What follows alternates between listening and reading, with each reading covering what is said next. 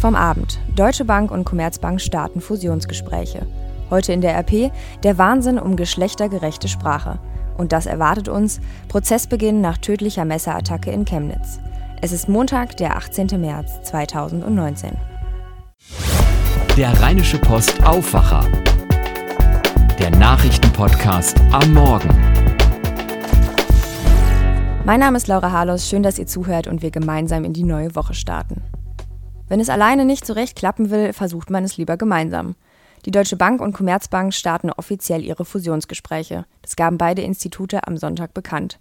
Durch eine Hochzeit würde eine neue deutsche Großbank entstehen. In Zahlen heißt das 38 Millionen Privat- und Geschäftskunden, weltweit 2400 Filialen und insgesamt 134.000 Mitarbeiter. Die beiden Banken spielen die Fusion bereits seit Wochen im kleinen Kreis durch und auch Finanzminister Olaf Scholz macht seinen Druck. Schließlich ist die Deutsche Bank angeschlagen und der Bund ist seit der Finanzkrise auch an der Commerzbank beteiligt. Man will also wieder einen nationalen Champion. Die Gewerkschaften schlagen jedoch Alarm. Jan Duschek, der für Verdi im Aufsichtsrat der Deutschen Bank sitzt, sagte gestern, wir können in der Abwägung überhaupt nicht erkennen, dass ähm, hier ein Geschäftsmodell entsteht, was auf lange Sicht erfolgreich sein kann. Deswegen lehnen wir diese Fusion auch grundsätzlich ab. Die Deutsche Bank und Commerzbank wollen durch eine Fusion natürlich massiv Kosten senken. Verdi rechnet damit, dass bis zu 30.000 Stellen wegfallen können und zusätzlich auch viele Filialen schließen. Unsere RP-Wirtschaftschefin Antje Höning schreibt in ihrem Kommentar, Während US-Banken zehn Jahre nach der Finanzkrise wieder Geld verdienen, schleppen sich Deutsche Bank und Commerzbank durch den Alltag der Minizinsen. Doch die Medizin, die Dr. Scholz empfiehlt, ist nicht überzeugend. Zwei Kranke, die sich zusammentun, werden noch lange nicht gesund. Erst recht nicht, wenn der Staat die Infusion setzt. Alle Infos zur möglichen Fusion lest ihr heute in der Rheinischen Post und auch auf RP Online. Schauen wir, was aus der Nacht noch wichtig ist. Nach Dauerregen am Wochenende gab es Hochwasseralarm an der Ruhr. Der Fluss ist zwischen Heinsberg-Kempen, Obhofen und Steinkirchen über die Ufer getreten und hat sich bis kurz vor die Ortschaften ausgedehnt.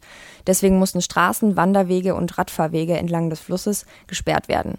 In Alsdorf bei Aachen blieb sogar die Bundesstraße 57 länger gesperrt. Hier waren in einem Tierpark mehrere Fischteiche übergelaufen. Auch in Solingen im Bergischen Land blieb der viele Regen nicht ohne Folgen. Dort ließ die Feuerwehr am Samstag wegen drohender Überschwemmungen einen Parkplatz nahe der Wupper räumen. Der mutmaßliche Attentäter von Neuseeland hat sich vor dem Doppelanschlag in Christchurch Waffen und Munition im Internet gekauft. Der neuseeländische Online-Waffenhändler Gun City bestätigte nun, dass Brandon Tarrant mindestens vier Waffen übers Internet bestellt hat. Dabei sei aber alles legal abgelaufen, weil Tarrant einen Waffenschein besitzt. Der 28-Jährige sitzt nach dem rassistisch motivierten Anschlag mit mindestens 50 Todesopfern auf zwei Moscheen aktuell in Untersuchungshaft. Ihm droht lebenslange Haft. Sein bisheriger Pflichtverteidiger gab unterdessen bekannt, dass Tarrant sich selbst verteidigen will. Christoph Sator berichtet aus Bangkok für die dpa. Christoph, wie geht es für die Menschen heute in Christchurch weiter? In Christchurch äh, ist heute der Tag der ersten Beerdigung. Normalerweise werden Muslime ja innerhalb von 24 Stunden begraben, gleich nach dem Tod, so schnell wie möglich.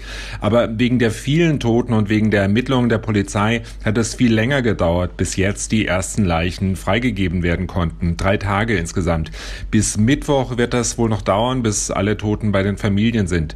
Ähm, 50 Beerdigungen, also insgesamt auf den Friedhofen von Christchurch, ist äh, viel Betrieb. Die Regierung hat ja angekündigt, die Waffengesetze zu verschärfen, damit sich so etwas nicht wiederholen kann. Kommt das denn voran? Das geht jetzt mit äh, Tempo voran. Die Premierministerin Jacinda Ardern hat heute ihr Kabinett zu einer Krisensitzung zusammengeholt und sie hat angekündigt, dass es jetzt schnell gehen soll mit den strengeren Regelungen. Im Gespräch ist auch ein Verbot von halbautomatischen Waffen, wie sie ja auch der Täter bei, bei sich hatte.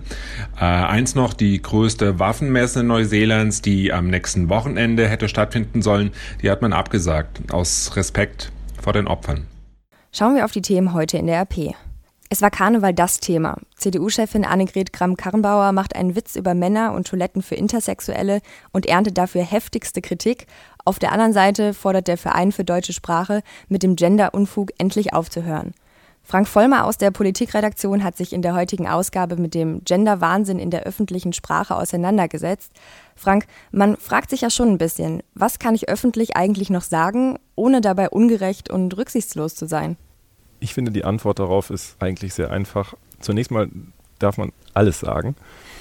Zumindest im privaten Umgang und im, in der ungezwungenen Sprache sozusagen. Etwas anderes ist es, wenn wir von, von öffentlicher Sprache reden, also zum Beispiel von äh, Sprache, die Politiker benutzen oder auch von Sprache, die Journalisten benutzen. Da ist meiner Meinung nach eine gewisse Sensibilität schon angebracht, sodass man sich zumindest einmal Gedanken darüber machen sollte, wie man zum Beispiel mit der Frage der Geschlechtergerechtigkeit in der Sprache umgeht. Jetzt geht es in der Diskussion ja auch äh, ganz konkret manchmal um zum Beispiel Doppelnennungen. Also wenn wir eben als Anrede sagen, liebe Wählerinnen und Wähler oder auch neutrale Formulierungen, dass wir nicht mehr sagen Studenten, sondern äh, Studierende. Was ist äh, von solchen Formulierungen zu halten? Ich glaube, dass da ganz viel Geschmackssache ist. Sehr viele Menschen werden heute, wenn sie zum Beispiel eine E-Mail schreiben, im Dienst schon schreiben, liebe Kolleginnen und Kollegen, wenn sich diese Mail eben nicht nur an drei Männer oder an drei Frauen richtet. Das ist vielen, glaube ich, schon in, in Fleisch und Blut übergegangen. Meine Damen und Herren, sagt sowieso jeder und diese Anrede ist inzwischen völlig, völlig normal geworden. Ich glaube, es ist, wie gesagt, einerseits eine Frage des Geschmacks. Man muss das berühmt-berüchtigte Gender-Sternchen ähm, nicht schön finden, man muss auch den den Unterstrich zwischen FreundInnen zum Beispiel nicht schön finden oder das Binnen-I, dem großen I mitten im Wort. Ich finde es aber schon richtig, sich zumindest Gedanken darüber zu machen, wie man Männer und Frauen ausdrücken kann in der Sprache und auch in der geschriebenen Sprache. Und wichtig ist meiner Ansicht nach auch und eigentlich ganz ermutigend zu beobachten, dass unsere Sprache da auch einen Bewusstseinswandel abbildet. Es gibt offensichtlich heute mehr Menschen, die sich Gedanken darüber machen, wie sie solche Sachen in Sprache ausdrücken, mündlich oder schriftlich, als das früher war. Nun hat äh, Kram-Karrenbauer ja auch auf die Kritik reagiert. Sie hat gesagt, wir Deutschen seien das verkrampfteste Volk, das auf der Welt rumläuft. Scheint es oft nur so oder sind wir wirklich, zumindest was öffentliche Sprache angeht, ein bisschen sensibler geworden? Ich glaube schon, dass wir sensibler geworden sind, wobei man sensibel im doppelten Sinne verstehen kann. Einerseits eben achtsamer, andererseits aber eben auch empfindlicher im Sinne von leichter reizbar, was man ja sehr leicht an, der, an dem giftigen Ton dieser, dieser Diskussion sehen kann.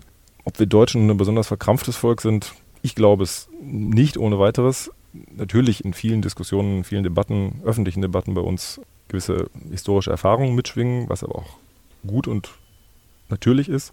Ich habe aber zum Beispiel den Eindruck, dass ähm, in den USA diese Debatte um politische Korrektheit und um Gendergerechtigkeit schon viel weiter fortgeschritten ist und teilweise viel seltsamere Blüten getrieben hat als bei uns. Insofern rate ich da insgesamt eher zu Gelassenheit. Vielen Dank, Frank, für deine Analyse. Schauen wir auf das, was heute wichtig wird. Sieben Monate nach der tödlichen Messerattacke von Chemnitz startet heute der Prozess in Dresden. Angeklagt ist ein Syrer. Er soll im August 2018 gemeinsam mit einem flüchtigen Iraker einen 35 Jahre alten Mann aus Chemnitz durch Messerstiche getötet haben. Zudem sollen beide einem weiteren Mann eine schwere Stichverletzung beigebracht haben. Das Verfahren gegen den Iraker läuft allerdings getrennt. Über alles, was heute in dem Prozess in Dresden passiert, halten wir euch natürlich auf RP Online auf dem Laufenden werfen wir noch einen Blick aufs Wetter. Und ihr könnt euch freuen, denn heute werdet ihr sehr wahrscheinlich keinen Regenschirm brauchen. Der Tag beginnt meist bewölkt, dafür aber trocken bei 4 bis 6 Grad. Ab dem Mittag kommt sogar immer häufiger die Sonne raus, bei maximal 10 Grad. Und der Abend und die Nacht dann vollkommen klar. Es ist der Wahnsinn, auch morgen soll es trocken bleiben, aber meist viel Wolken und wenig Sonne, dann mit 8 bis 10 Grad. Das war der Aufwacher-Podcast der Rheinischen Post vom 18. März. Mein Name ist Laura Harlos. Ich wünsche euch einen guten Start in die Woche. Mehr bei uns im Netz www.rp-online.de